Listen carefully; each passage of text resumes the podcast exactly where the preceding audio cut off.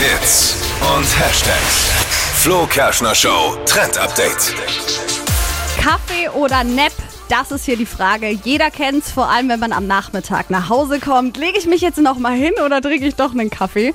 Und im Netz trendet da jetzt ein super Tipp, nämlich einfach einen Coffee Nap machen. Das heißt, vor dem Schlafengehen trinkt ihr ein kleines Tässchen Espresso, legt euch dann 20 Minuten hin, also Wecker stellen und nach den 20 Minuten aufwachen und ihr seid topfit für den restlichen Tag.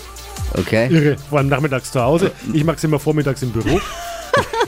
richtig. Kaffee und Aber eigentlich sagt man ja nach dem Kaffee abends keinen Kaffee, weil man nicht schlafen kann. Ne? Ja, abends. Aber du schläfst ja nur kurz und der Kaffee braucht so ungefähr 20 Minuten, bis er dann wirkt. Diese 20 Minuten schläfst du dann und dann Danach wachst du mit noch mehr Energie auf. Ich verstehe das System, ich habe es durchschaut.